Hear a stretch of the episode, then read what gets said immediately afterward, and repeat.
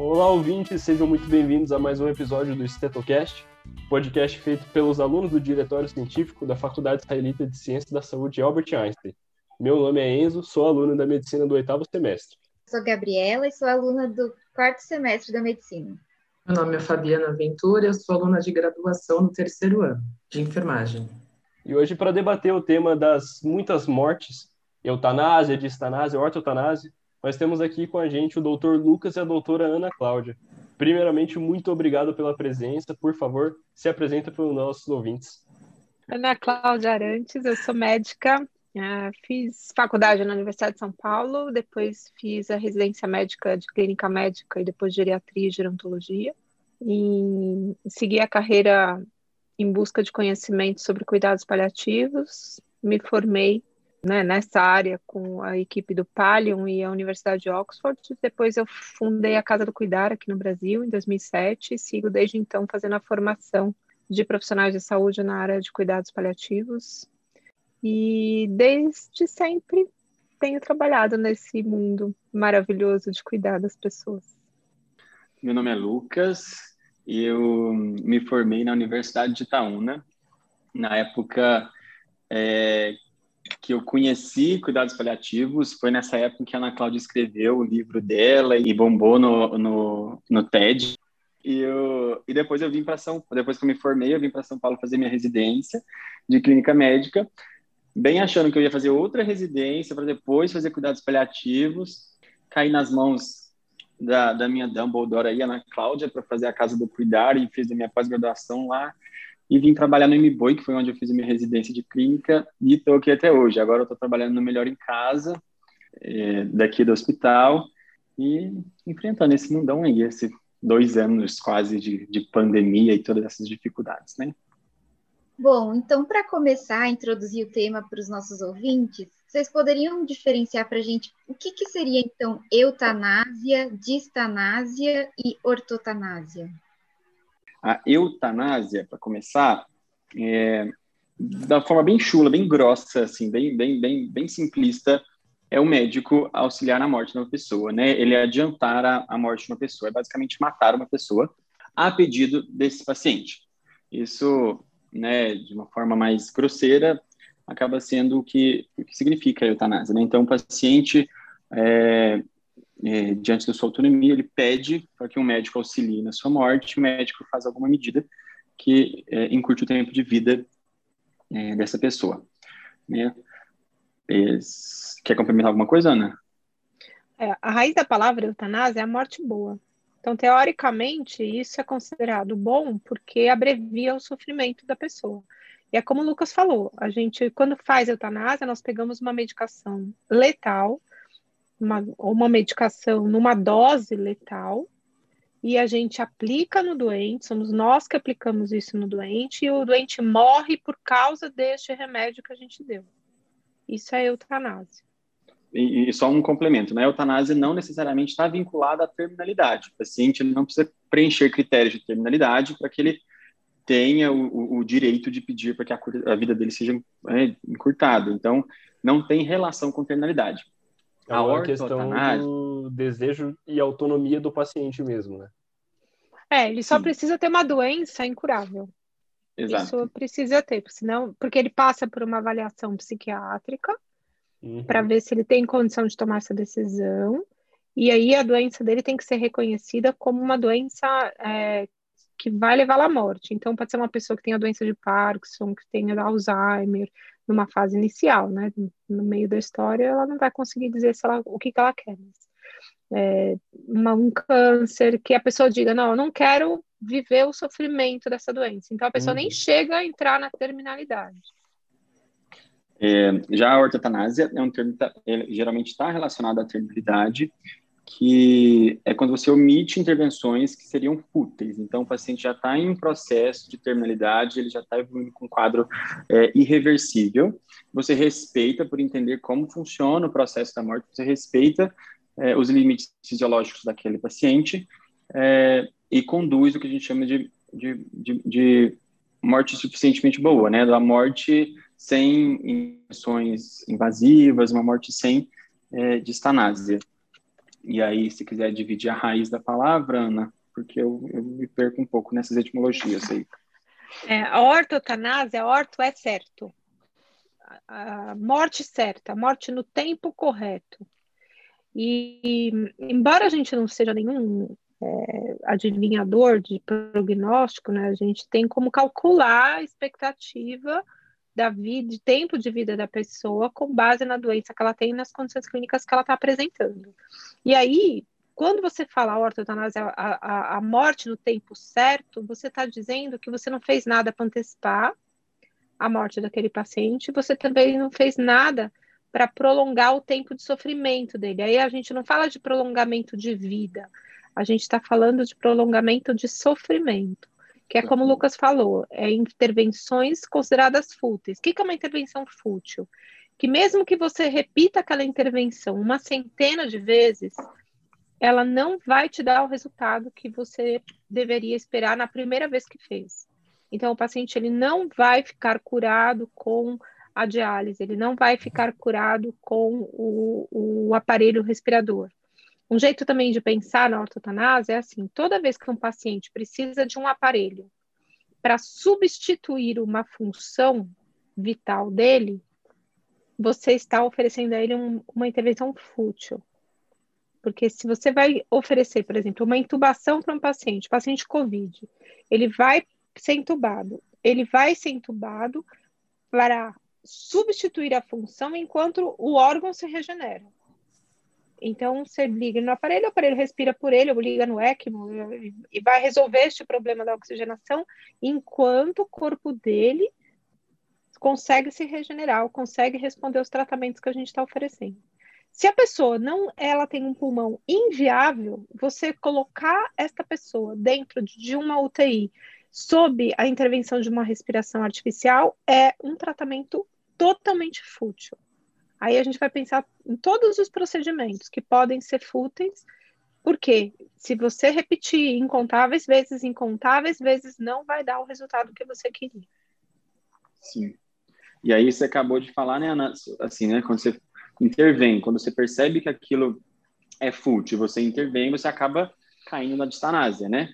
Isso. E, você, e aí é você prolongar um sofrimento, apesar de entender que aquele corpo é, não responderia às medidas fúteis que foram instituídas, né?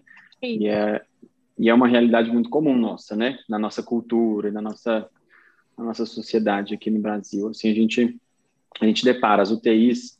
É, eu não sei se esse termo foi o Léo Pessini que colocou, mas eu acho que tirou isso de alguma algum pessoal da França, e, né, as catedrais do sofrimento, né, naquele livro de dele, ele coloca isso, as catedrais do sofrimento, é, de, por, por, conta dessa dessa eh, inabilidade e dessa negação da morte, né? E as UTIs ficam lotadas de pacientes distanasiados, né? Que, que, que, cheios de tratamentos fúteis, apesar da percepção de que que já deu, que o corpo não responde mais, né? É, pegando esse gancho, tem um termo que acho que eu não sei se não é esse de vocês, que chama mistanásia. A mistanásia, ela é fruto da falta do cuidado. Então, a distanásia é o sofrimento causado por excesso de intervenção. E a mistanásia é pela ausência do cuidado. Então, no nosso país, nessa era Covid, teve muita mistanásia. Porque não teve paciente que não teve acesso ao hospital, que morreu na porta, que morreu dentro da ambulância, que não teve acesso a, a, a nenhum tipo de cuidado. E também a mistanásia é o que se pratica pelos profissionais, pelos médicos em especial, que não sabem o que é cuidado paliativo. Que chega o paciente na porta do hospital no estado de final de vida e ele manda de volta para casa porque não tem nada para fazer no hospital. Ele vai morrer em casa sem cuidado nenhum. Então, a mistanásia, ela ficou muito presente no nosso país agora nesse tempo da pandemia. Na verdade, ela sempre esteve, né? Porque vamos combinar que não é a maioria dos brasileiros quase que não consegue chegar em acesso decente a cuidados para a sua saúde. Mas nesses tempos agora em que faltou oxigênio, faltou vaga de hospital, faltou é, aparelho respirador, a mistanásia foi o crime hediondo mais cometido nesse, nesse tempo. Sim, é, isso ficou ficou né, foi gritado, assim, né, pra gente. E era uma coisa que aqui no Hospital do MBoi, é, a gente atende uma, eu acho que é uma descrição de quase 80 mil pessoas, que é a nossa, nossa descrição aqui do, pelo menos o nosso Melhor em Casa, e é uma comunidade bastante, é, bastante deficitária de recursos de saúde. A atenção básica ainda é muito, é muito né, peca bastante na, na, assistência. Então, desde a época que eu fazia residência, a mistanásia sempre foi muito presente, assim. Então, eu acho que isso é uma realidade é uma realidade de quase todo o SUS do país. Aí eu não posso, obviamente, falar pelos outros estados, pelos outros municípios, mas é, o que a gente escuta por aí de, de colegas, de pessoal que mora em outros lugares, é que é, a realidade é a mesma, né? E aqui na MBOI, apesar de ser uma estrutura é, apoiada pela gerência do Einstein, a gente sabe que isso ajuda um pouco, e aí a gente né, considera o MBOI um ponto um pouco fora da curva da, da, da característica SUS, né, que a gente chama de SUSão, assim, né, o SUSão raiz, a gente foge um pouco dessa curva, mas mesmo assim, né, a mistanase é muito presente, principalmente pacientes oncológicos, assim, a gente tem muita falta de recursos para os nossos pacientes oncológicos, aquelas filas enormes, e, e que hoje a gente consegue diminuir um pouco, mas eu não sei nem, nem se entra, Ana, por exemplo, se a gente manda um paciente, agora uma pergunta, né? Se a gente manda um paciente com acolhimento e manejo paliativo é, é, dos sintomas todos relacionados à doença oncológica, mas ele mas ainda assim, com ECOG bom, uma funcionalidade boa, ele tem capacidade de, de, que essa doença seja curativa ou pelo menos é, uma sobrevida maior com o tratamento, ainda assim, com o tratamento paliativo, eu acho que ele sofre de mistanásia, né? porque não é o não é o tratamento adequado, vamos dizer assim, né? Sim, faz sentido. É, muitas pessoas acabam. Eu não, sei, eu não sei se você estava no hospice quando a gente cuidou de um cara que tinha um câncer de cabeça e pescoço imenso. Ele, ele foi, acho que não, porque foi bem no começo, quando eu estava sozinha ainda, não tinha residente. Foi um cara, ele, ele tinha 40 e poucos anos, ele era pedreiro, e ele percebeu um, um, uma feridinha no pescoço, e aí passa pomada, tal, não melhora. Aí ele foi no posto, o, cara falou para ele que era para observar, e começou a perceber que o negócio estava crescendo, ele começou a ver que tinha umas bolas embaixo da, da aqui da, da, da mandíbula, ele contou que tinha aparecido uns caroços, além daquela ferida, e aí ele começou a ficar preocupado que os caroços estavam aumentando. Ele pagou um médico particular, foi naquela consulta que é mais barata, acho que era doutor consulta na época. Ele passou, pagou a consulta e aí o médico disse: Olha, precisa fazer uma biópsia. Aí ele estava trabalhando na época, ele, ele pagou do bolso dele uma biópsia do, da lesão e veio um câncer. Uhum. Aí o médico fez o diagnóstico e falou assim: agora você precisa procurar um tratamento. Aí ele foi procurar tratamento, mas ele não consegue entrar no hospital. Ele tem que ter um encaminhamento. Aí ele esperou três meses para o encaminhamento. Três meses para o encaminhamento e depois mais três meses para ele conseguir vaga para ser atendido. É, é isso. Seis meses. Demora, né? ele, tinha, uhum. ele tinha uma outra cabeça no pescoço. É. Então, a, pessoa que teria um diagnóstico precoce, ele poderia ser curado, porque ele percebeu rápido o negócio, foi uma, uma lesão fora da. Não foi uma coisa de lesão de garganta ou uma lesão de boca, que às vezes ia precisar de um especialista, porque às vezes a lesão não dói, nada. Ele tinha visto. Ele uhum. percebeu que estava alguma coisa errada. Só que depois, quando ele foi para o hospital com o negócio sangrando, aí ele foi maltratado pelos profissionais de saúde, porque quem tem câncer de cabeça e pescoço cai na vala comum daquela pessoa que bebe e fuma e não se cuida Sim. e é uma pessoa péssima. Então ele foi humilhado e, e, super maltratado pelos profissionais de saúde por conta de ter um câncer de cabeça e pescoço em fase avançada. E todo mundo acusava ele, por que você não foi antes procurar? Ele foi, mas ele não recebeu assistência. Então isso é mistanase. E aí, quando ele chegou no hospice, ele foi tratado como um rei. Ele viveu um ano com a gente. Uhum. Ele foi tratado como. Ele tinha medo das pessoas, dos profissionais de, vestidos de avental, ou, porque ele, ele tinha medo de ser humilhado. E ele já estava numa humilhação muito grande, porque a ferida dele tinha. Era uma lesão com cheiro muito ruim, e tinha aquela coisa de miíase, né, por conta de, de. Enfim, uma infecção horrorosa. A gente não, mal conseguiu chegar perto dele por causa do cheiro, e isso ele deve ao mau cuidado que é oferecido para as pessoas no nosso país. Por mais que a gente se esforce, são milhões e milhões de pessoas, então precisa melhorar muito para não acontecer isso. Com relação a isso, doutores, somente uma pergunta: como que a gente consegue tratar essa dimensão social, no caso desse paciente pegando esse gancho, né? E a dimensão até mesmo espiritual desse sofrimento desse paciente? Não dá para a gente consertar o que já aconteceu, Fabiana.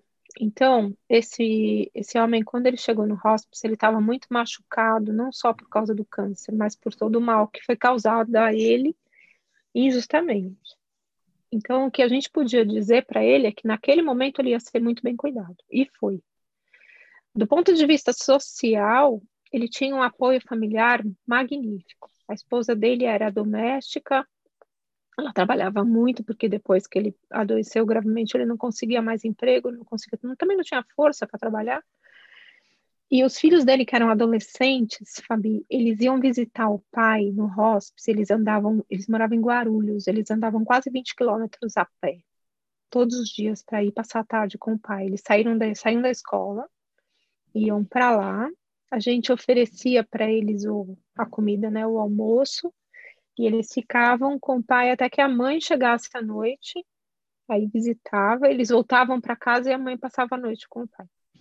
Ela trabalhava durante o dia e depois ia ficar à noite com ele. Então, eu não posso te dizer que ele deu trabalho do ponto de vista social, porque a coisa que eu mais fazia era sentar. A primeira vez que eu vi acontecer isso, eu sentei com ele e falei assim: me conta como é que a gente cria filho assim. E é muito. E é muito... Meu, que filho que vai através de 20 quilômetros, adolescentes. Sim fazendo questão de ficar com o pai à tarde para fazer a lição com o pai e tal, ficar lá com ele a tarde inteira fazendo companhia, os dois, era um casal de filhos de 13, 14 anos. Então eu sentava com ele e falei assim, cara, me explica. Você é magnífico. Como é que você criou, né? E a, e a coisa mais comum, né, da gente escutar desses familiares depois que a gente senta para conversar, né? Porque um paciente com um tumor desse tamanho fala assim, nossa, mas ele está emagrecido, será que a família não está cuidando, né? Será que vocês não perceberam que esse negócio estava desse tamanho, né? E aí ninguém para para pensar que esse paciente está sofrendo de mistanada já há muito tempo, né?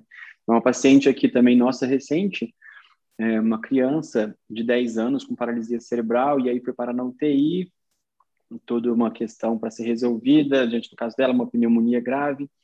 E a gente chegou, eu quando no dia que eu cheguei para conversar com a mãe, é, estava exatamente como você disse aí, Ana. É, estava com medo de gente de vestido de branco. Ela estava com medo do que eu ia falar ali para ela. Eu cheguei para conversar, ela toda coada. E aí, no meio da conversa, a gente foi né, deslinchando ali. E ela me trouxe que na última consulta que ela teve, há uns dois dias atrás, antes de ser internada, é, uma médica, né, ser das trevas, virou para ela dentro da, da, da, da UPA, enfim, falou: ó, é, a condição que a sua filha está é uma condição de maus tratos, é uma condição de, de mau cuidado, você está matando a sua filha de fome. Isso uma criança que, com 10 anos, com paralisia cerebral, ela tem algumas deformidades já físicas, algumas contrações de tendão, é, não tinha sonda, não tinha nenhuma invasão, é, e mesmo assim a última vez que ela foi internada foi há cinco anos atrás.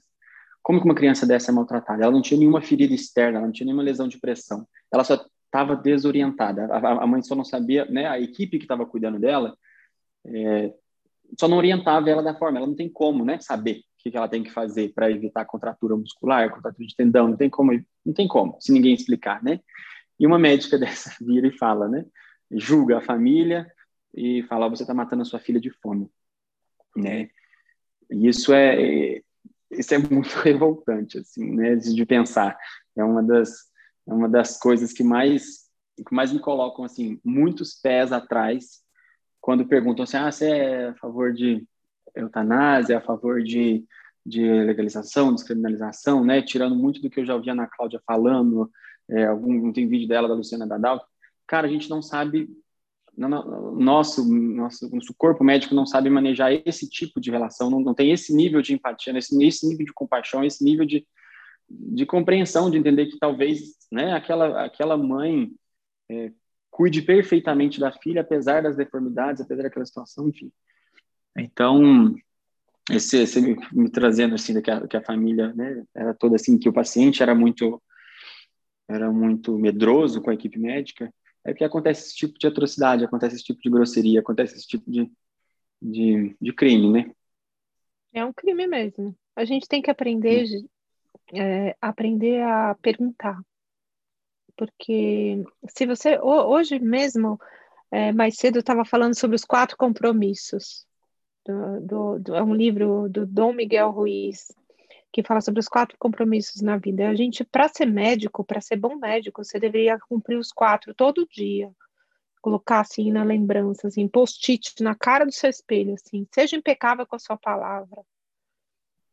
Você não, não pode ser um instrumento da destruição da, da, da vida de uma pessoa, da, da, do sentido de vida dela.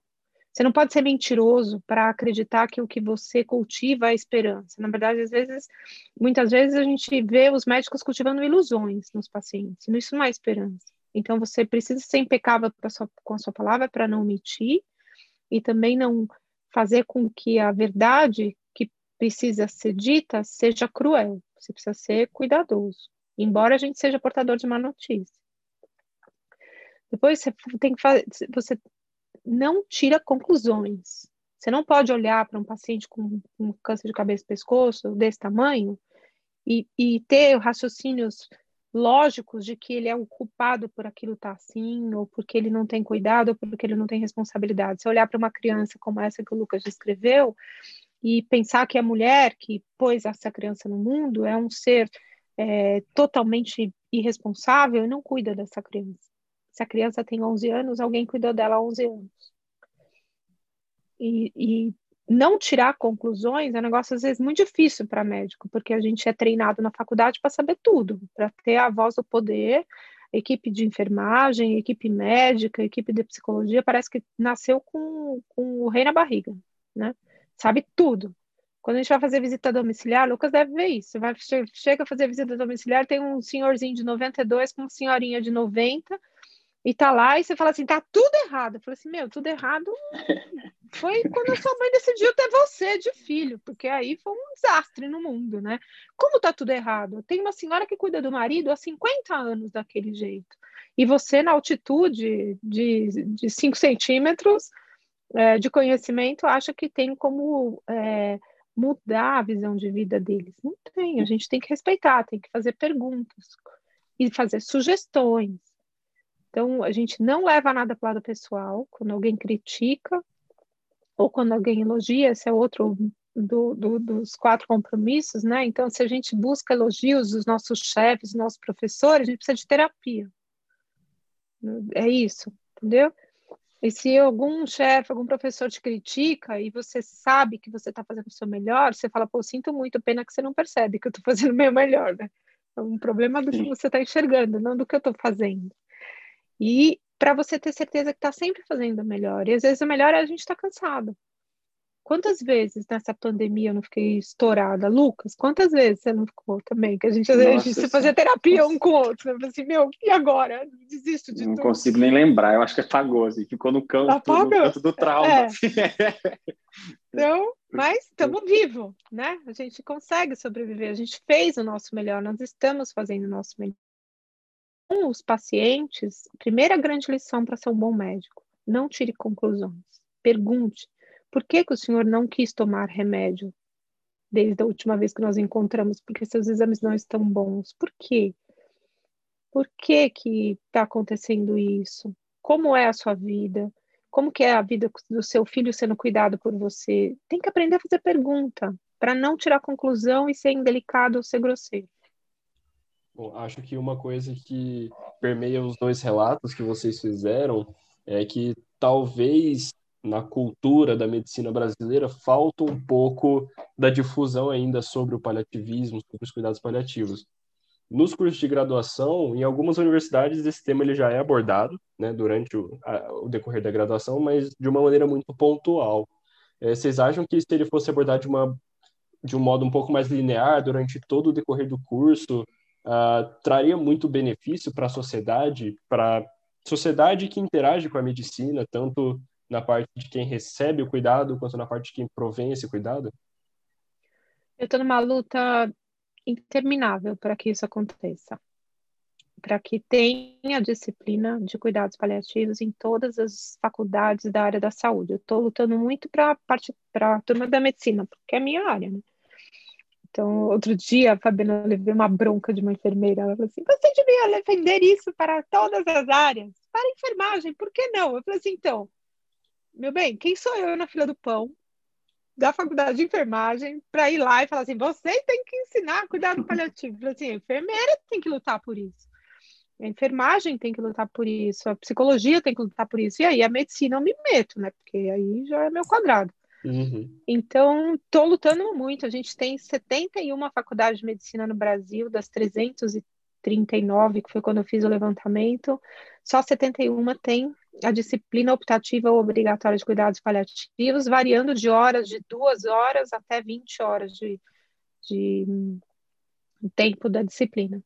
Eu penso que não importa muito quanto tempo você tenha, porque se você despertar no outro a vontade de aprender, você pode ter 17 minutos, igual eu tive no TED.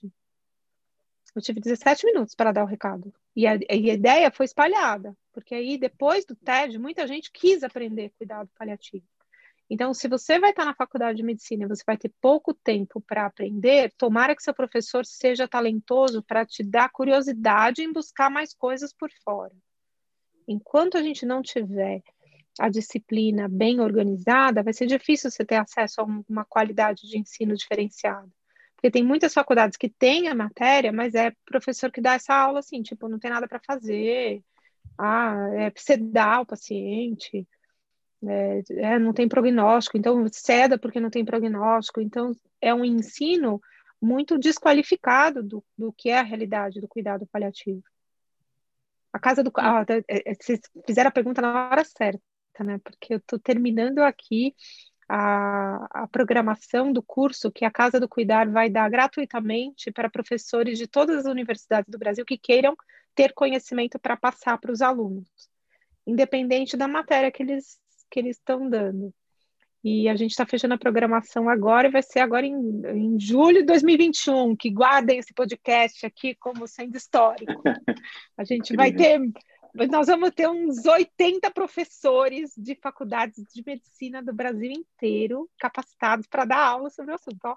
Sensacional. Isso é histórico. Aí sim. Uhum. É, eu acho que tem, eu acho que sim, eu acho que tinha que ter um desenho igual o que a Cláudia disse aí, né, de estar tá lutando por ter um desenho mais linear, eu acho que é extremamente importante. E só que eu, eu, eu, eu, eu sou mais o time de, olha, precisa ter carga horária, precisa dar, repetir, precisa ter prova, porque nem todo mundo tem o dom que a Ana Cláudia tem de, de fazer essa movimentação, né? E de fazer toda essa, servir como inspiração. É, e né, aqui no MBOI, né, pelo menos, os acadêmicos, vocês, né, a turma, acho que a turma na frente, vocês, acho que a primeira turma, tá passando com a gente, né, do cuidado paliativo. Só que vocês ficam quatro dias. E a gente não estava conseguindo suprir a demanda de vocês, porque gente, eram quatro dias e assim é, o que precisava e a gente obviamente em nenhum momento a gente considerou ah, a gente precisa ensinar até a teoria de cuidados paliativos para esse pessoal, né? A gente queria passar a vivência e a vivência seria suficiente, né, na nossa cabeça. Só que a gente foi percebendo que, que alguns de vocês acontecia muita coisa, era muito intenso, vários sentimentos, várias coisas, vários, vários acontecimentos e a gente da equipe não conseguia estar ali para acolher a demanda de vocês. A gente estava acolhendo do paciente, quando via acabava o horário, vocês estavam indo embora, e aí vocês iam embora com tanto de demanda que aí precisava de, de, de, terapia depois, né? Porque é, outro, é outra conduta do que vem aprendendo na faculdade inteira, né? E chega no cuidado paliativo, é, vira, né? Vira do outro lado, assim, é o outro lado da, do espelho, né? E então eu não sei, a gente a gente até conversou, né? Eu, a Débora, minha chefe, assim, gente, será que a gente está é, sendo é, é, responsável em deixar esse pessoal passar só quatro dias? Será que a gente está dando conta dessa demanda? Porque a nossa demanda é enorme. Né? Então, eu acredito que se vocês, por exemplo, ficassem um mês, aí ia dar tempo de conversar sobre tudo, falar sobre tudo e acolher qualquer demanda que aparecesse e acompanhar os casos, né? Então, de vivência pessoal, pelo menos na preceptoria, aqui na prática, é, eu tenho medo dessa banalização do tempo, sabe? Ficar, ah, tá, paliativo ali, quatro, quatro, quatro dias está suficiente. Não, eu quero que é um mês inteiro. Eu quero que é uma matéria que dá bomba, sabe? Eu penso assim. Não, tem toda a razão. Eu penso que assim, a parte teórica pode ser feita num tempo menor, mas a prática é, seria muito interessante se vocês pudessem realmente ficar um mês, porque um mês você consegue ver o paciente que chegou, como evoluiu, como é que terminou. Sim. É. Você consegue depurar aquilo que terminou de repente, você vai ter tempo de vivenciar, né, de ter acolhimento. Quando vocês ficaram comigo, vocês ficaram quanto tempo, Lucas? Foi um mês, não foi? Acho que foi 45 dias, porque a gente 40, ficar, um mês e meio? É, eu acho que a gente ia, a gente ia, ia ficar no INCOR, você lembra? A gente ia ficar no INCOR, cirurgia ah. cardíaca, a gente falou assim, não, acho que não está fazendo sentido, vamos ficar só no hospice. E aí a gente ficou... Tá, verdade, que era dividido isso. É. E aí dava tempo, dava tempo da gente descer no jardim, tomar uma Coca-Cola, ir no Mocotó. É, né? E a gente depurava. Sim. Tinha momento que, falou assim, bom, e aí, como é que é? Como é que está sendo?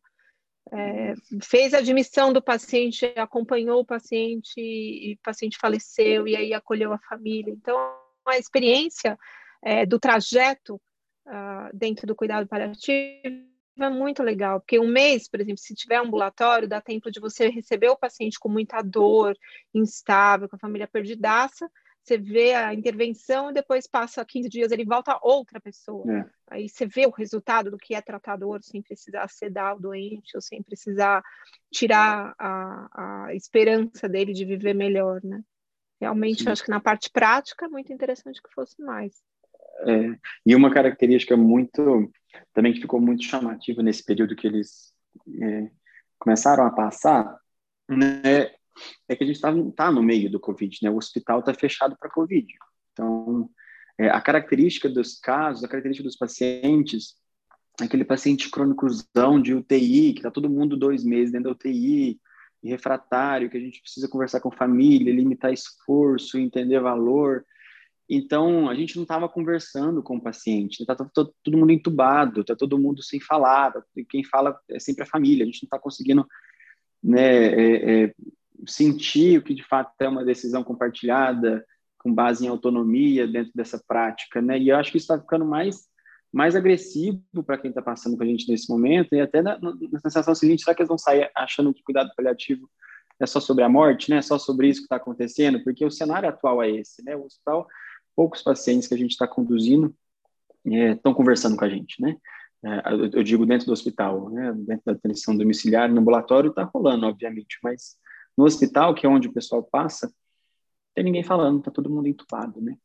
Então, é, isso dificulta também criar esse, esse, esse ideal, esse, esse, esse conceito na cabeça dos acadêmicos em quatro dias. Assim, o que, que é? E aí só viu gente entubada, morrendo e a gente limitando esforço estava fazendo muito sentido, né? Verdade, Lucas. E até mesmo assim, é, pegando um trecho aqui do livro da doutora Ana Cláudia, é, é mencionado aqui que a posição do profissional salvador, né? Porque às vezes os acadêmicos, como tem essa pouca formação, essa pouca base, talvez não tenham esse conceito realmente do paliativismo. Qual seria a visão de vocês com relação a isso? O livro é da Ana Cláudia. Eu vou ficar bem quieto aqui. Não, nem vem. Fala a interpretação aí, que eu quero. Não, repete a Fala pergunta, a vai. Lê de novo e repete a pergunta, por favor. Com relação ao profissional salvador, Lucas, né? Porque tá. quando a gente sai da graduação, a gente sai com aquele capitão, quero salvar o mundo, né? Só que as coisas não são bem assim. Não, é. A gente, é, é, é, é realmente, assim, a gente sai completamente é, com aquela noção de medicina paternalista, segregatista, cartesiana, de que a gente só entende o biofísico e a gente vai salvar o mundo, a gente vai tomar a decisão que a gente quiser, porque a gente que é o grande conhecedor é, da, da, das medidas salvadoras, né? E a gente, em momento algum, eu acho que é, uma, é, um, é algo que é que porque foi ensinado assim, né? Qual que é o próximo passo depois que a doença torna-se refratária? Qual que é o próximo passo que a insuficiência cardíaca, que é uma doença prevalente para caramba? Qual que é o próximo passo depois que esse paciente não está respondendo a carvedilol, espironolactona? E aí, a gente estuda assim, ah, é, o estudo XXX diminui a mortalidade em 10 anos, e aí o nosso paciente tem seis meses de prognóstico. A gente vai continuar dando uma medicação que tem eh, comprovação científica para diminuir a mortalidade de 10 anos, para quê, sabe? E a gente não questiona isso, a gente aprende a fazer isso a todo momento. Mas não é porque a gente é, é, é pessoa ruim, não é porque a gente é mal, é porque a gente é ensinado assim. A gente não tem contato nenhum com o outro lado. Então a gente sai querendo diminuir a mortalidade em 10 anos no paciente que tem seis meses. A gente sai com esse vício, né? É, então, então eu acho que a chave para que isso, que essa, né, essa chavinha virar é exatamente o que a gente falou mais cedo, né? Colocar a, o cuidado paliativo dentro da graduação para exatamente a gente aprender a fazer segundo passo, assim, né? Depois que a gente não conseguiu curar, e aí? É desiste, manda embora, faz instanásia, joga, joga no canto e vamos embora? Não, né? Tem muita, muita, muita coisa para fazer é, é, nos pacientes que não têm doenças curáveis, né? Essa história do profissional salvador, na verdade, é o que iludem a gente, né? Querem fazer a gente acreditar que a gente salva, só que, bicho, a gente só é um pouquinho esperto de escolher o um remédio bom para dar para as pessoas, para que o corpo delas reaja bem. Então, o mérito de cura não é do médico, o mérito de cura é do paciente. Então, talvez a intervenção mais potente que nós vamos ter dentro da medicina é a intervenção cirúrgica isso realmente vai depender do médico fazer. Então, é, eu, eu, há uns anos atrás, não sei se vocês lembram, eu quebrei o pé. Aí foi notícia, tá? Quando quebrei o pé, e eu falo, tem o, o povo que fala que neurocirurgião é Deus, né?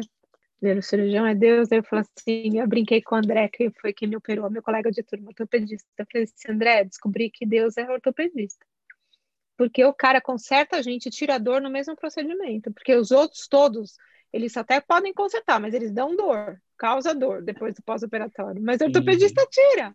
É uma benção. O cara tem alivia o sofrimento e ainda resolve a parte biológica. Demos muitas risadas com isso. Mas, de verdade, o propósito do nosso aprendizado é escolher o tratamento que favorece aquele corpo a responder. Então, é uma parceria entre médico e paciente. Eu, quando recebo o paciente no consultório, que eu vou propor, eu entrego a receita, entrego minha mão, falo assim, ó, é um acordo. Eu tive uma ótima ideia, escrevi nesse papel. A sua parte, você vai cumprir tomando o remédio. Posso confiar em você? Porque tem uma parte nesse contrato que compete a você.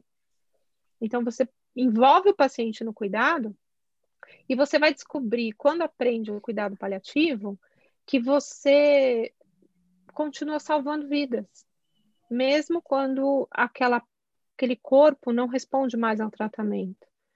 Então, você aí sim você consegue salvar alguma coisa. Você precisa se comprometer em não abandonar o paciente, porque fracasso não é ele não ter cura, fracasso é você não saber o que fazer depois que a doença não tem cura.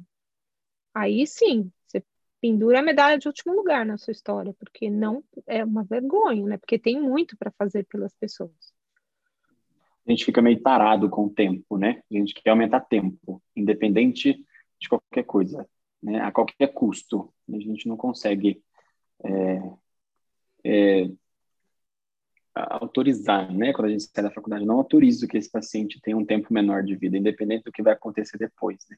Hum. E aí... Hum, de terapia, né, Lucas?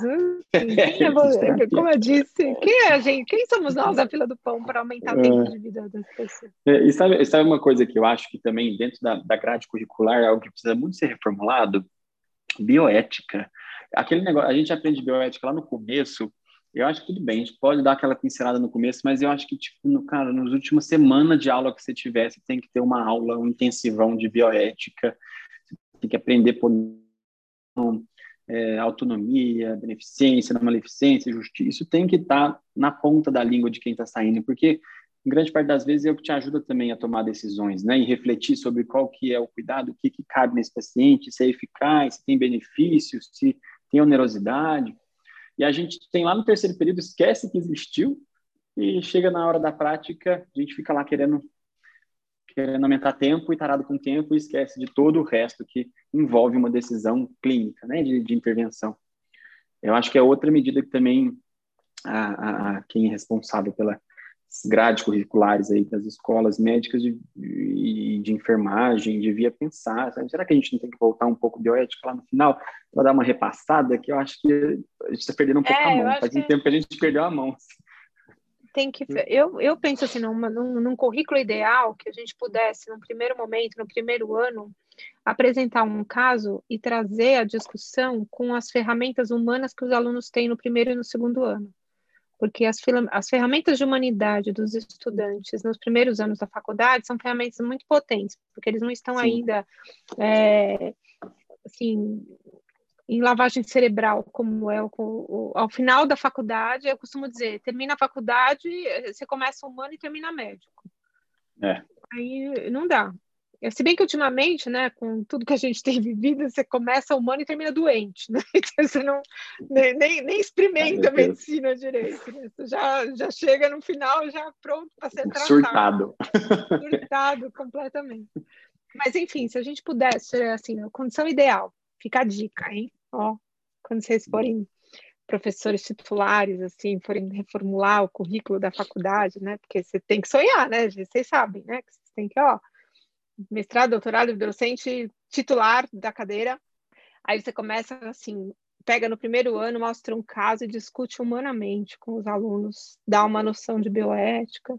Quando for no terceiro, quarto ano, você traz o mesmo caso discute de novo com tudo que eles aprenderam até aquele momento. Depois chega no final do ano e pede para eles darem a conduta de como fazer o desfecho, porque eles estão perto de ser o dono do doente, né? A gente adora ser dono do doente. Dono. Então, gente, a coisa mais legal do mundo é quando você tem um chefe para perguntar, e agora? Aí, quando Depois, você né? vira o chefe, aí alguém liga você, e agora? Você fala assim, meu, chama o médico, quem vai resolver? É isso é, igual... Você era aquele primeiro caso da pandemia, março de 2020, que ela não quis ser entubada. Você lembra que eu te mandei mensagem lembro, desesperado? Inesquecível, inesquecível esse caso. E aí, a muleta, né? Pelo amor de Deus, o que eu faço? Porque ainda não tinha esse tanto de live, esse tanto de discussão que aconteceu nesses últimos, né? Nesse último ano e meio aí. A live era particular, a... né? sobre, não, e agora? Tá negando, mas será que tem autonomia? Como é que eu faço? Meu Deus do céu. Né? É. Nesse sentido. Mas... Isso, aí, perdão. Ia ser muito legal se pudesse ter assim, o mesmo, podia ser a mesma história, o mesmo caso, aí no começo, no meio e no fim. É, sim. Nesse sentido, então, a gente começa mais humano, vai aprendendo as noções biomédicas, vai perdendo muito dessa humanidade, e também vai ao mesmo tempo ocupando a cabeça com outros tipos de ideia, vai deixando de pensar muito nas noções filosóficas. Na nossa sociedade a gente não tem muito costume de abordar a morte, a finitude da vida. Então, quando chega essa apresentação do cuidado paliativo no fim do curso, da bioética no fim do curso, às vezes já está desconectado. E como seria assim o um melhor momento? Como abordar a finitude da vida, tanto para um profissional da saúde quanto para um paciente, para ele poder tomar uma decisão autônoma e esclarecida do fim da própria vida. Ah, eu, eu penso que a gente tem que aprender a perguntar. Quando você for fazer um diagnóstico de uma doença grave para alguém, você fala: Eu recebi os resultados dos seus exames e nós precisamos conversar muito seriamente. Você avisa, você tem que estar com o rosto de quem está presente e preocupado porque isso já sinaliza para o doente. Assim, ó, tem uma coisa muito importante acontecendo no seu corpo e, e eu preciso conversar contigo. Quem que vai estar junto com a gente? Então vai estar sua esposa, vai estar seu filho, sua filha tal. Então, ó, na próxima vez venham com, venham com eles. Assim, ó, vou pedir esses exames aqui e pelo meu exame eu preciso muito conversar com o senhor. Aí quando chegar, você vai estar com um olhar preocupado e você vai assim, recebi os resultados é, eu preciso saber o quanto te importa saber detalhes do que eu sei agora. Nós temos um caminho juntos pela frente, um caminho que vai ser trabalhoso. Você quer que eu tome as decisões, os cuidados? Quer que eu conte para você tudo que eu tenho em mente para fazer de tratamento? Ou você prefere que eu conte, que eu fale com alguém da sua família? Porque aí o paciente tem autonomia de dizer sim ou não para a verdade mais específica. Quando eu sou a, a segunda médica, porque eu, como geriatra, eu faço o diagnóstico. Ah, mas eu sou paliativista também, pode ser que eu receba o paciente já com diagnóstico. E ele não sabe, tem a família que não, não contou, o médico não explicou. Aí eu digo a ele, assim, olha, eu vou estudar todos os seus exames, eu vou saber tudo que o senhor tem. Quando eu descobrir, o senhor quer que eu te conte? tem que perguntar para a pessoa. Não adianta você chegar e começar a querer dar uma palestra sobre finitude, morte, para a pessoa que não está preparada nem para saber que ela está doente, quanto mais pensar em morte. E aí você abre o espaço, pergunta para ela: tem alguma coisa que te preocupa? Ela pode dizer: ah, eu vou morrer. Assim, com a doença que o senhor tem, é uma doença bem séria. A gente pode se comprometer e fazer o senhor viver bastante tempo. Porque tem doenças que não vão ter cura, mas vão ter controle. A pessoa pode viver bastante tempo. Pode perguntar: por que, que o senhor me fez essa pergunta? Devolve. Ao invés de você virar imagina, não pensa nisso, a medicina é maravilhosa. Eu fiz faculdade num lugar muito bom, eu sei tudo a respeito do senhor vai ficar doente, não fale sobre isso. Não vai dar certo. Você tem que perguntar, por que, que o senhor fez essa pergunta para mim? O senhor tem medo disso? Se preocupa com isso? É, eu acho que uma das coisas que mais facilitou eu entender como que eu teria que, que dar essas notícias e como humanizar todo esse processo foi entender é, dentro de mim o que que aquela aquela aquela notícia reverberava, sabe? Até antes de falar com o paciente, eu já, em alguns momentos, me sentia ansioso, me sentia aflito, e aí entender por que que isso está gerando, por que que isso está aparecendo, e por que que isso está acontecendo aí dentro de você, né? É um medo seu? Porque daí você vai lá falar para ele sobre uma coisa que é uma das coisas, um dos momentos talvez mais importantes da vida dele, cheio de medo seu, e aí você começa a confundir a sua dor com a dor dele. E aí é importante ter essa essa divisão, essa cisão, né, do que é seu e do que é dele, para você conseguir ajudar. E aí, é, eu acho que esse processo de autoconhecimento e de, e de, e de amadurecimento sobre a sua própria finitude também, né, sobre a nossa própria finitude, sobre os nossos próprios medos, é, eu acho que é o primeiro passo, assim, para amadurecer a ponto de você conseguir dar uma notícia de forma digna para um paciente que está ali diante de um diagnóstico tão, é, é, tão grave, né? Tem uma outra coisa também que eu acho que vale a pena compartilhar com vocês. Caso vocês queiram se tornar paliativistas ou aprenderem mais sobre isso, vocês não podem ser paliativista sem noção. Porque tá cheio de paliativista sem noção que acha que o paciente tem que morrer e parar de fazer tratamento. Ele encasqueta que tem que parar de fazer tratamento. Não é isso, tá? Não passa vexame, pelo amor de Deus paciente ele tem o direito de continuar o tratamento. E o nosso papel é fazer com que esse tratamento seja o menos sofrido possível. Estou cuidando de um cara que tá, ele não está em São Paulo, estou fazendo videoconsulta, ele tem um médico lá onde ele mora, e, a, e eu estou fazendo as orientações e os cuidados. Ele é, ele é, tem um câncer de cabeça e pescoço, e ele me procurou numa fase que a doença está avançando, ele estava com muita dor, muita náusea, ele tem uma fístula, então ele tem até dificuldade para falar. Então, náusea direto, vomitando, com muita dor e angustiado pra caramba. E estava em crise com o oncologista dele, que tinha prescrito uma quimioterapia que estava. Ele não sabia o que estava pior, se a doença ou, ou os efeitos colaterais da quimioterapia. E ele não conseguia conversar com esse médico sobre esse assunto. Não, não tinha espaço, enfim, não sabia como é que abordava e tal. Aí, uma consulta. Ajustei o remédio de dor. Falei, é o seguinte, não é para ter dor. Vamos começar assim. Ajustamos o remédio. Dei remédio para náusea. Falei, esse remédio é para controlar essa náusea, para controlar essa, esse enjoo. Dei a medicação para ansiedade, se bem que eu falei para ele, só usa se, esse, se o tratamento da náusea, o tratamento da dor reduzirem sua angústia, você não precisa desse remédio. Mas caso você ainda com a dor melhore, com o, o, a náusea melhor, você ainda fica angustiado, você vai tomar essa medicação. Quero te ver daqui três semanas. Aí ele falou para mim, é, tem um exame, é, acho que, é, é, que chama Foundation, que eu estou em dúvida se eu faço ou não, porque meu oncologista falou que não faz sentido, mas eu estou querendo fazer. Porque eu queria saber se dava para eu fazer uh, um tratamento que eles chamam de imunoterapia. Eu falei, bom, eu penso que se você tiver condições de fazer o exame, faça. Passaram-se três semanas. Ele tá sem dor, sem náusea, lindão agora, porque antes ele tava com assim, aquela cara de quem tá morrendo. Ele fez a barba, tá tudo arrumadinho e tal. A esposa tá outra pessoa. Aí ele passou no, num colega oncologista que recomendou, é, que, que fortaleceu a ideia do Foundation, ele fez. Ele é sensível à imunoterapia, e ele vai começar semana que vem. É. Um paliativista xiita vira e fala assim: imagina, não faz sentido isso. Está controlado os sintomas, você aproveita sua vida agora. Só que o cara, bicho, que tem 45 anos. ele não está com a vida completa na cabecinha dele. E nós não podemos ser contra as intervenções que são pertinentes. Ele fez um exame que diz que tem resposta. Então ele vai fazer.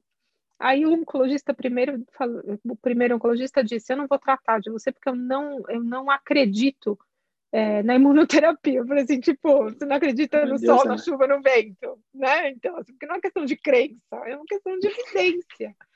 Então, aí ele falou assim: "Não, eu não acredito, acho que tem que fazer, continuar com a quimioterapia".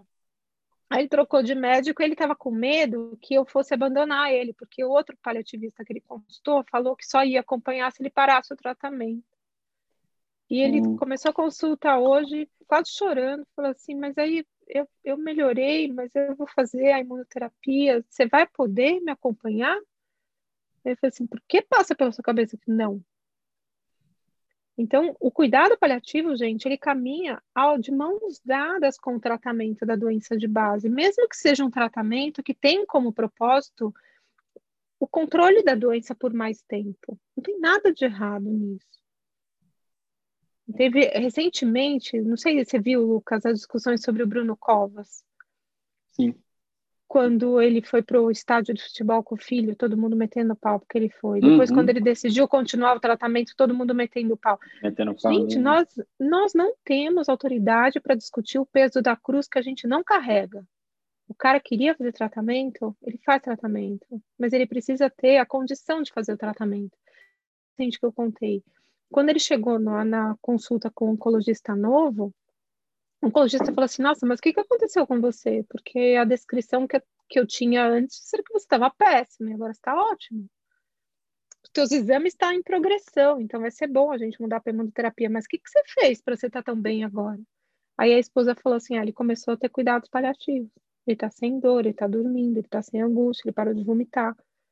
Então, quando a gente entra na história, muitas vezes a gente deixa o paciente em condições clínicas e existenciais de seguir o caminho com o tratamento. E não, e não é um tratamento fútil, é um tratamento que faz sentido ele fazer.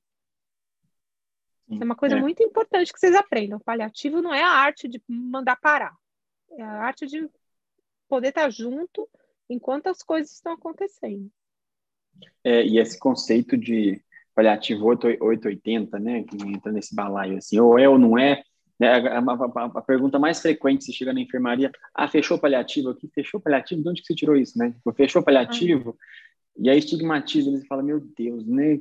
Dá-me paciência. E aí, e, e, e, nesse caso que eu fiquei de te passar, uma criança de dois anos, e aí uma estubação paliativa, um quadro, um quadro neurológico extremamente grave, estubação paliativa que foi uma das cenas, acho que, mais marcantes da minha vida, é, e o paciente ficou bem depois, está super tranquilo, a família estava junto no processo.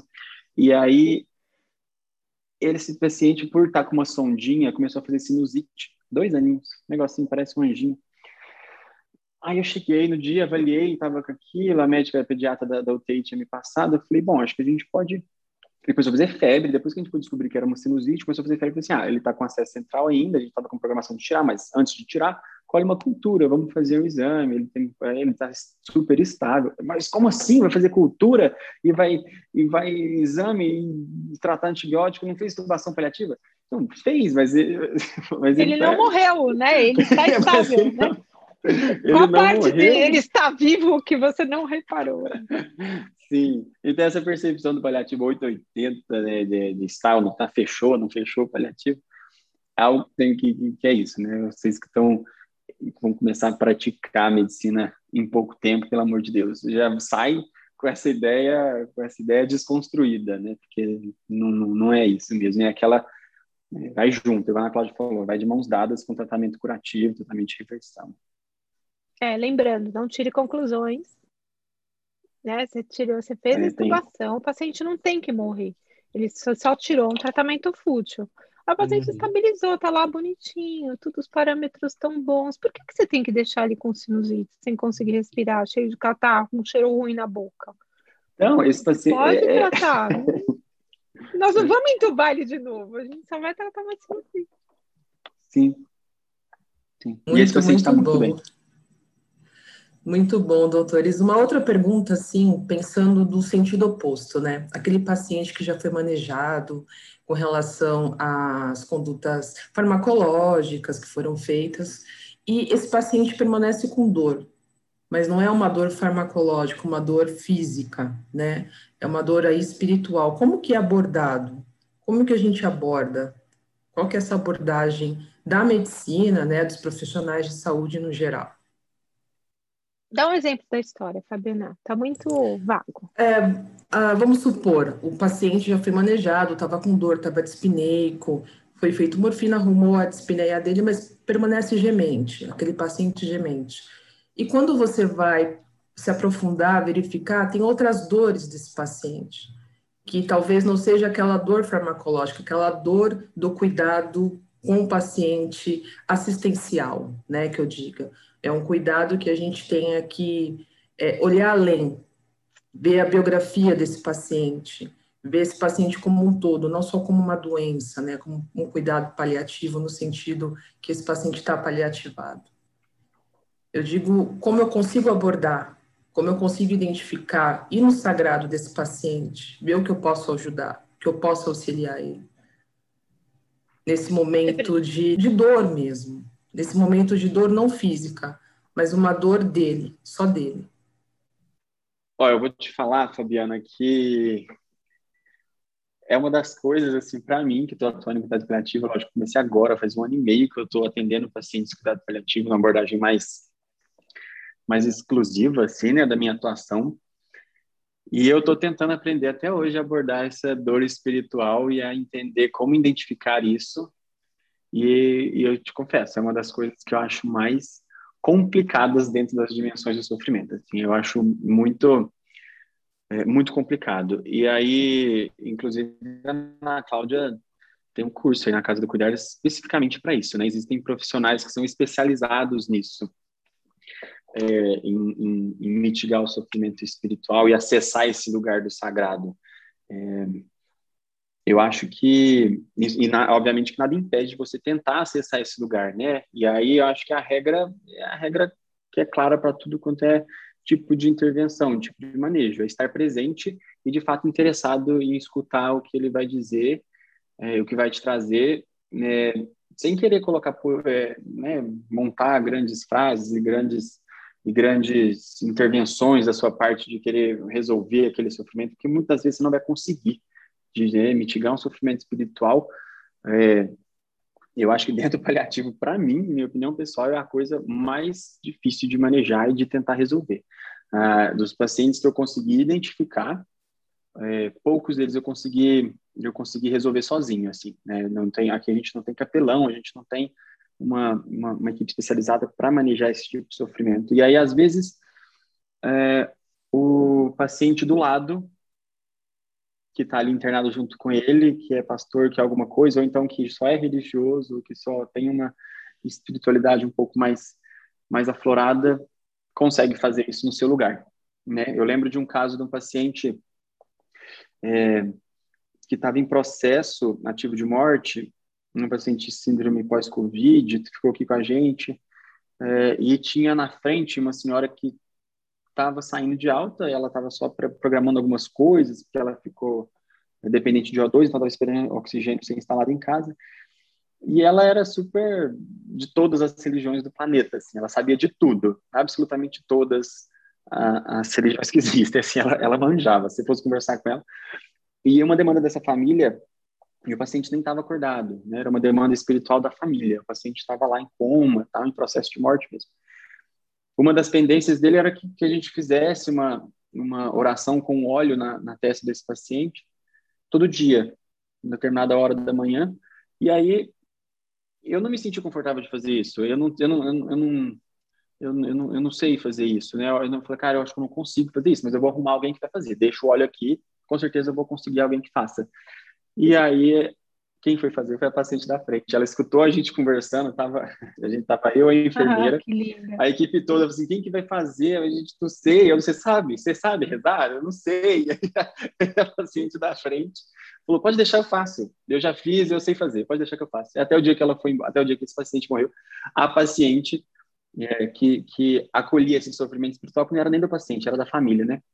É, então, assim, anos e anos para a gente conversar sobre um tema tão profundo assim, né? E eu acho que a Ana Cláudia tem mais, tem mais convicção dentro dessa parte para te falar se existe alguma forma mais prática, mas assim, vou te confessar que eu ainda não, eu ainda não descobri, não. Não, não é difícil, é que você não teve tempo de, de, de pesquisar isso, mas assim, tem escalas que são apropriadas para você fazer esse questionamento, que são escalas que podem uh, trazer para você informação como triagem de sofrimento espiritual. Você pode fazer, tem uma pergunta é, que pode iniciar esse processo de abordagem, que ela é uma pergunta que é recomendada por vários estudiosos da dimensão do sofrimento espiritual, estudiosos da medicina, inclusive, tá? Psiquiatras e profissionais da área médica que é você está em paz? Você começa a pergunta assim, você está em paz? A pessoa fala não. Aí você, aí você pergunta, o que te, te traria paz? Outra pergunta que você pode fazer, é, tem uma escala que chama FICA, que tem, a pergunta se a fé é importante para você, se você tem alguma comunidade que você fazia pa parte, uma comunidade religiosa que você frequentava, se isso te faz falta nesse momento de estar doente, e se você quer que a equipe de saúde possa apoiar você nessa, desse, nessa, nesse reencontro aí com, com a, a sua prática espiritual. Então, uma escala, tá super bonitinha. Ninguém vai falar assim que você está tentando converter ninguém, nem que você está falando, fazendo filosofia. Não, tem dimensão experiencial do sofrimento, tem escalas apropriadas para isso. E, e a resposta, e a, a, tem uma outra pergunta que é muito certeira também, é, é perguntar se a pessoa tem religião, se a religião é importante, ou se ela deixou, se a pessoa fala assim, não, não é importante. É, aí você pode perguntar, em algum momento já foi importante para você? Se a pessoa responder sim, ela está em sofrimento espiritual. E aí você pode pedir, per, pedir ou perguntar para o paciente também se ele gostaria que algum, alguma pessoa da igreja dele, da religião dele, pudesse visitá-lo.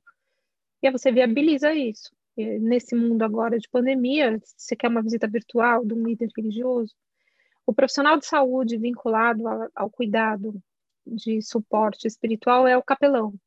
E o capelão ele não é um profissional voluntário, é, católico, evangélico só. Ele é um profissional para isso, ele tem um, um salário para fazer essa abordagem e esse cuidado. Então, ele é que vai fazer as intervenções. Muitas vezes, só pelo fato da gente perguntar, já é uma intervenção.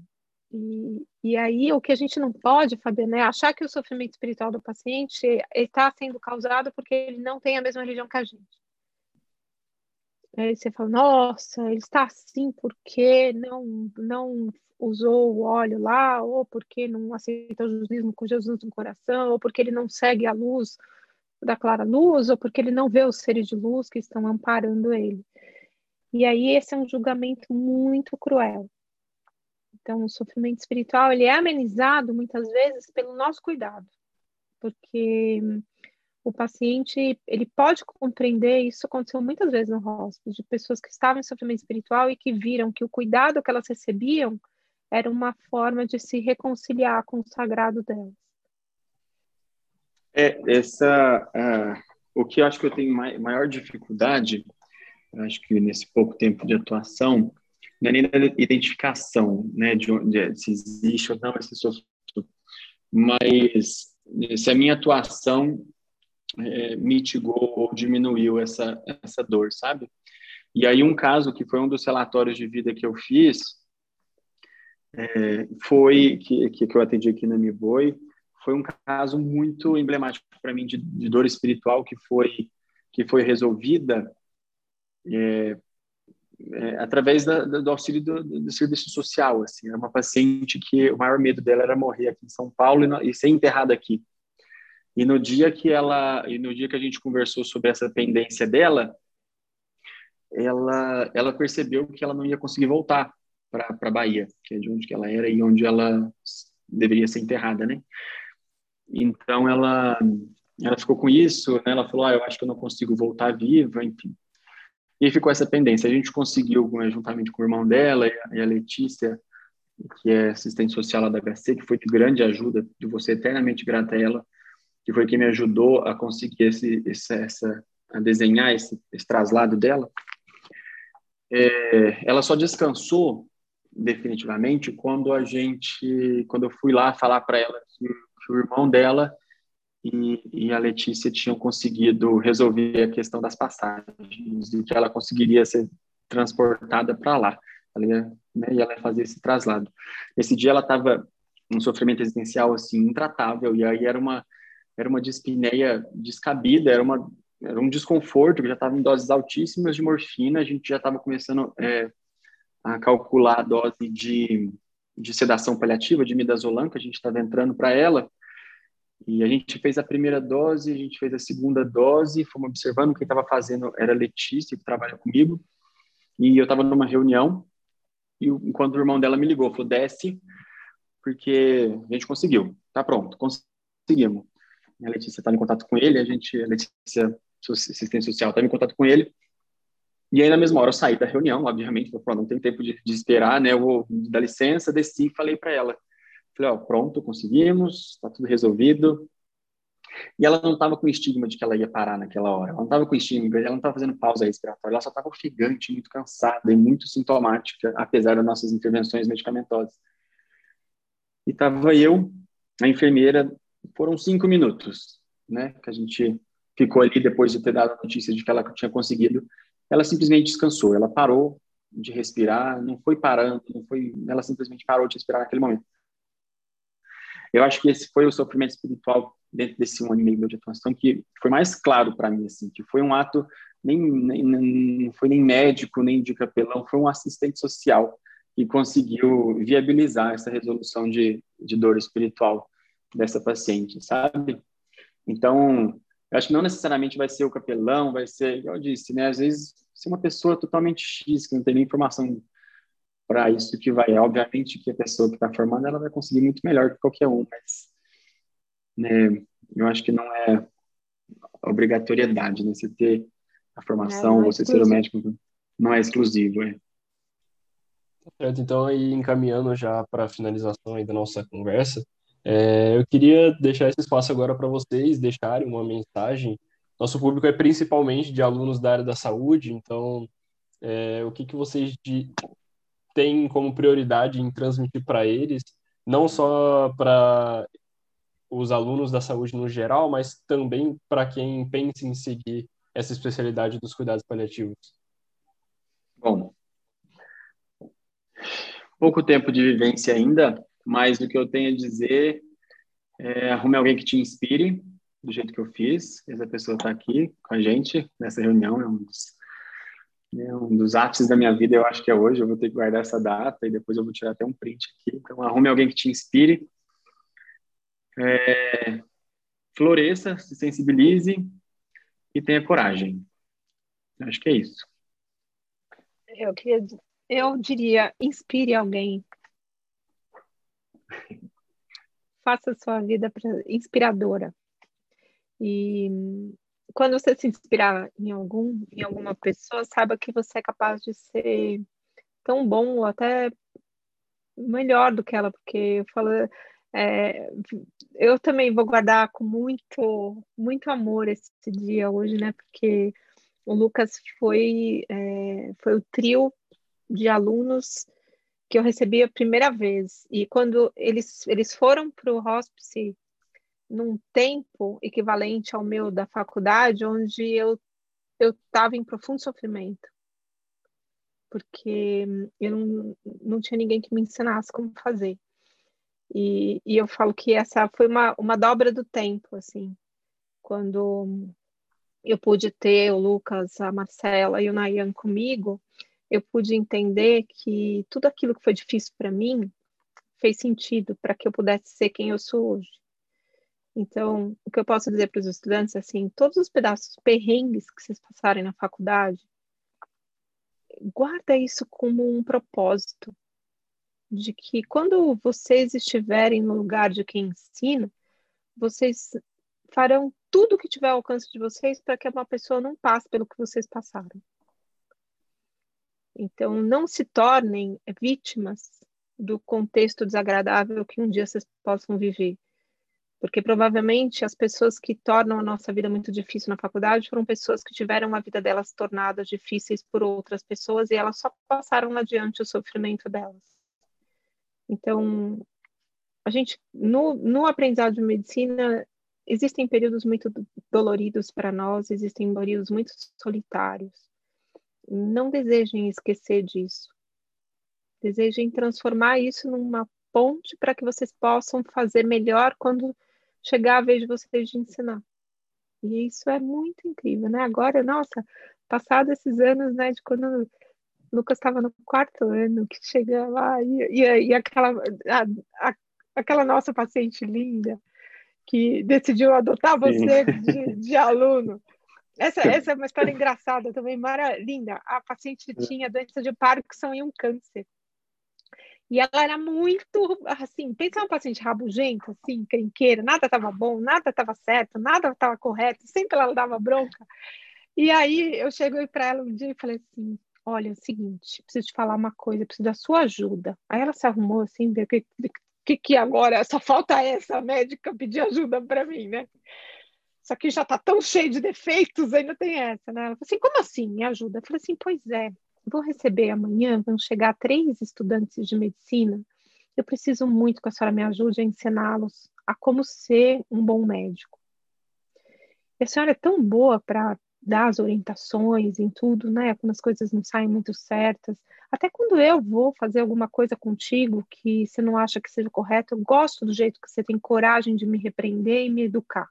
Aí ela se arrumou assim, ela falou assim, eita, como assim? Eles vêm para cá, vão passar o dia inteiro aqui? Eu falei assim, então eles vão passar o mês inteiro aqui.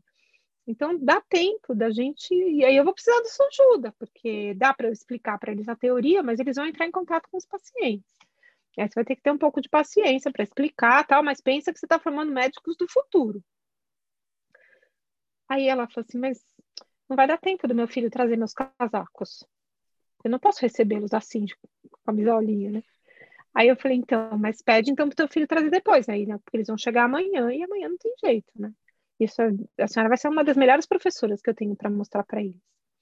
E assim foi. Aquele dia ela saiu da cama, ela quis ir de cadeiras de roda, e ela desceu e tem uma foto do Lucas com ela, todo feliz, e ela é, começou a história é. com a pasta de dente, lembra?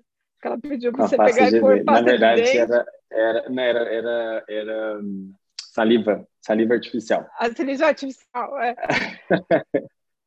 ela pediu para colocar saliva artificial, a Cláudia falou, não, eu, na verdade, quando a gente estava naquela salinha, eu peguei o esteto, eu peguei o esfigmo, né, fui colocando, assim, o que, que você vai fazer? Eu falei, eu vou lá avaliar a paciente, né, que você pediu para ele avaliar a paciente, eu falei assim, não, vai lá e fica, vai lá e fica, não precisa disso, você não precisa examinar ela agora, vai lá e fica com ela. E eu lembro que na primeira conversa que a gente estava, era Copa, então estava passando jogo, assim, Uhum. E aí ela ficava reclamando do jogo da Copa, porque ela não, ela ficava reclamando de tudo assim. E aí, e aí, e aí eu sentei do lado dela, fiquei lá. Primeiro ela muito rabugenta, muito sisuda, não abria, não se abria para nada, não queria falar nada comigo. E eu todo ali querendo perguntar coisa e ela meio que deixando para lá, né? E até que ela me pediu, eu falei assim, passa saliva na minha boca. E aí eu fui passar saliva na boca dela e apertei a a, a, a bisnaga, né? Eu apertei no meio assim para colocar. E aí ela fez um escândalo, ela me criticou e me xingou e falou: como assim? Você não sabe nem apertar uma, uma, uma, uma bisnaga? Como é que você vai cuidar dos outros? E aí eu falei: mas como é que faz então? Né? Me ensina. Ela falou assim: é de baixo para cima. Você não pode apertar a bisnaga no meio, porque senão fica marcada. Você tem que ir. Você tem que ir. Essa foi meu primeiro contato com cuidados paliativos lá no hospice. E essa foi uma paciente que a gente ficou, ficou muito marcada, né? Assim, e até hoje eu gosto de pacientes ranzindas, eu acho que é a cara dela, né? E, e Não, ela... e ela ficou muito feliz com você, ela te amava muito, depois que ela tornou é. você um ser perfeito para cuidar dela. E, essa, e esse caso foi tão emblemático que ela, uma paciente foi para o hospice, mas que foi de alta, né? E viveu um bom tempo depois, né? Foi um mau prognóstico, na verdade, e um, e um milagre do hospice, né? Um mau prognóstico associado ao milagre do hospice, né? É, mas você não tem a dúvida que você contribuiu muito para a melhora dela, viu? Você pode ter certeza que, é bom que e ela tá, ela, ela, ela tinha um propósito que era maior do que ter dor, maior do que morrer, maior do que se tornar uma vítima da própria doença, mas ela tinha a presença de uma pessoa que ela era responsável por. Então, vocês são estudantes, vocês são potenciais motivos de uma vida boa para os doentes. Porque se quando você chegar para no, quarto de um paciente, você se apresentar como estudante, pedir permissão para examiná-lo, e no final agradecer a ele tudo que ele te ensinou para você se tornar um médico melhor, isso dá um sentido na vida da pessoa imenso. Então, é. nunca pensem que vocês, pelo fato de serem estudantes, não têm potencial de transformação da vida de uma pessoa para melhor, só porque vocês não sabem prescrever ou não podem prescrever alguma coisa faz toda a diferença. A pessoa se sentir é, valiosa na vida de alguém. Então, agradeçam.